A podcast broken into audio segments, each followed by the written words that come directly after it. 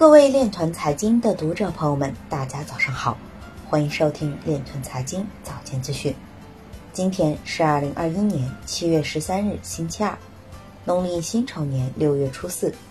首先，让我们聚焦今日财经。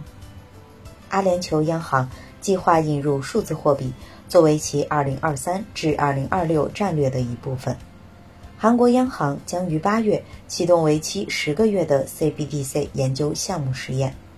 工信部表示，加速应用基于区块链的防护技术。证券时报报道，数字人民币加速攻城略地，B 端市场想象空间巨大。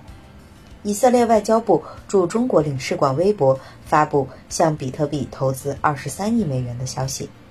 泰国暹罗商业银行风险投资部表示。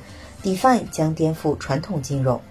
前职业帆船运动员为富有的加密货币客户提供避税港护照。C 罗获得史上首款区块链得分王奖杯。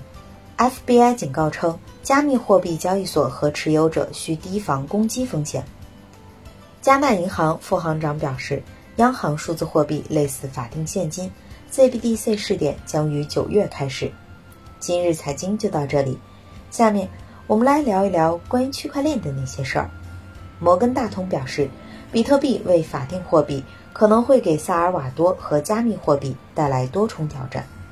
彭博社消息，据摩根大通的一个团队表示，萨尔瓦多宣布比特币为法定货币，可能会给该国和加密货币都带来挑战。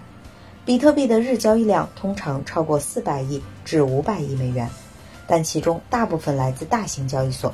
他们补充说，很大一部分比特币被锁定在流动性不强的实体中，超过百分之九十的比特币在一年多的时间里都没有易手。报告称，萨尔瓦多的日常支付活动仅占近期链上交易量的约百分之四，缺乏流动性和交易量可能会严重限制比特币作为交易媒介的潜力。摩根大通认为，萨尔瓦多采用比特币作为法定货币面临的其他挑战还包括。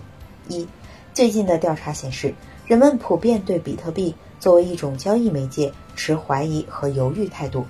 二，比特币的高波动性对带有美元的双货币体系构成了极大的挑战。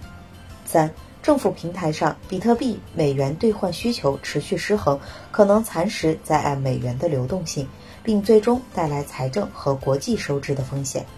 以上就是今天链团财经早间资讯的全部内容。